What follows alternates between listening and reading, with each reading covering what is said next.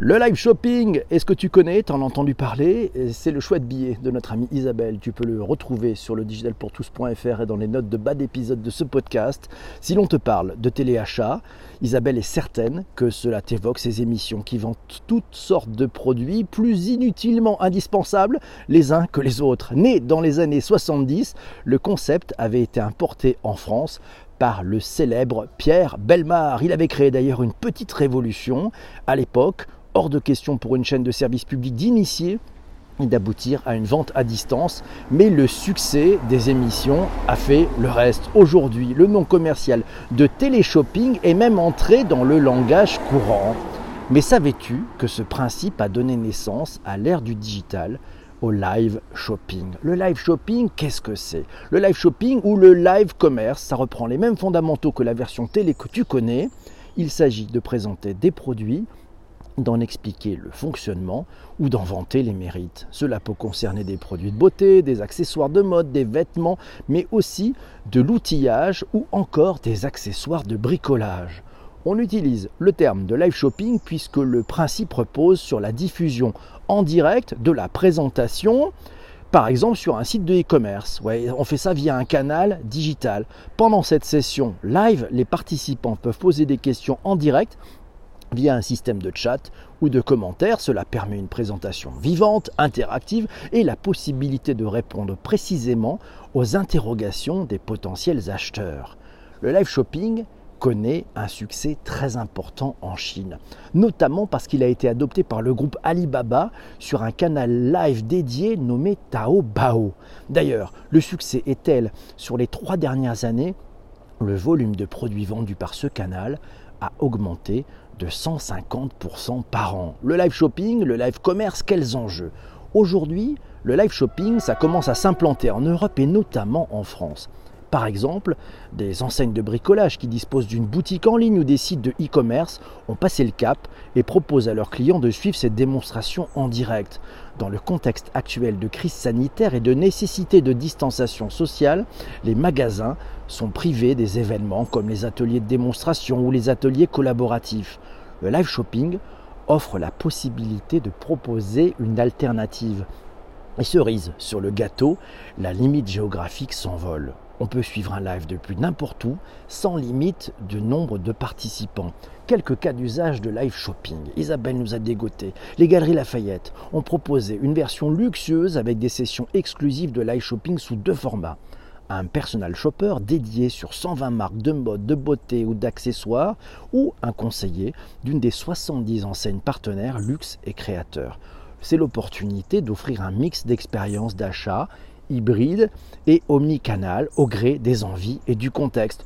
Cultura, l'enseigne Cultura, a testé l'exercice avec succès cet été et a noté une hausse de 211% d'ajout du produit au panier moyen. Deux collaboratrices ont présenté pendant 45 minutes une palette d'aquarelles avec des exemples concrets à la clé et les réponses aux questions.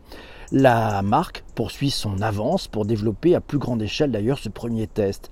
L'enseigne Le Roi Merlin l'enseigne Laura Merlin, bien connue pour ses cours en atelier et en magasin, euh, elle a aussi tenté l'expérience en partenariat avec AEG et l'appui cette fois-ci d'un YouTuber. C'était Renaud Bauer, dont la chaîne de tutos spécialisée dans la création et la soudure rassemble pas moins de 50 000 abonnés. Live shopping, pour aller plus loin, allez, d'un point de vue marketing et donc de marketing digital, le recours au live streaming pour mettre en avant des produits sur son site de e-commerce présente de nombreux avantages. Il est par exemple possible de proposer ces démonstrations à un public privilégié en avant-première. Une fois la session live terminée, elle reste accessible en replay associée à la fiche produit et permet ainsi d'offrir une présentation augmentée comme si un vendeur du magasin venait répondre à vos questions personnellement. Cadeau bonus, cadeau bonus Les questions posées par les participants au live sont autant d'indicateurs des centres d'intérêt et des points à préciser dans le cadre d'une foire aux questions. De quoi compléter de la façon la plus pertinente possible la fameuse fiche produit associée. Enfin, nous signale Isabelle, pour offrir une expérience client différenciante, Les sessions de live shopping peuvent mettre en avant des vendeurs experts, mais aussi des influenceurs ou encore des acheteurs qui souhaitent partager leur retour d'expérience. Là encore, il s'agit de favoriser la création d'une communauté et une proximité entre la marque et des acheteurs, voire des ambassadeurs. Voilà, c'est Olivier qui nous signale. Les Galeries Lafayette font ça avec bonheur. Oui, qui ne rêve pas d'un personnel shopper dédié pour effectuer en complicité le remplissage de sa garde-robe? Les recommandations et les conseils sont essentiels dans le processus d'achat, seul, accompagné ou influencé.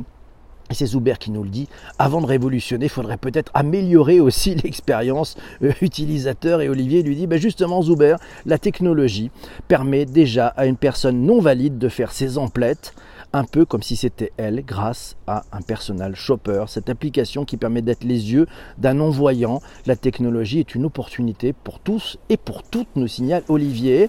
Et Zuber lui répond oui mais la tech doit permettre l'autonomie, l'indépendance. Un personal shopper est peut-être un luxe. Tu ne trouves pas? Laisserais-tu un inconnu faire tes courses ou acheter tes vêtements? Moi, il aime faire ses choses par lui-même. Ah non, un personal shopper, nous signale Olivier, pour une personne en situation de handicap n'est pas un luxe, comme un fauteuil roulant ou un chien guide d'aveugle, le personal shopper peut être un bénévole qui connaît bien les goûts et les habitudes de la personne la technologie n'est qu'un moyen et c'est Maxime qui nous cite effectivement un exemple en Champagne avec un j'achète en local. Voilà, c'est le lancement d'un téléachat 100% marné, voilà, avec j'achète en local. Voilà une bonne idée, une bonne initiative. Et toi, est-ce que tu te mettrais à faire du live shopping? Qu'est-ce que tu en penses? Voilà, et puis c'était c'est notre amie Émilie qui nous signale est-ce que ce sont des vidéos en mode UGC, ouais, User Generated Content aussi Ben ça pourrait pourquoi pas être ça.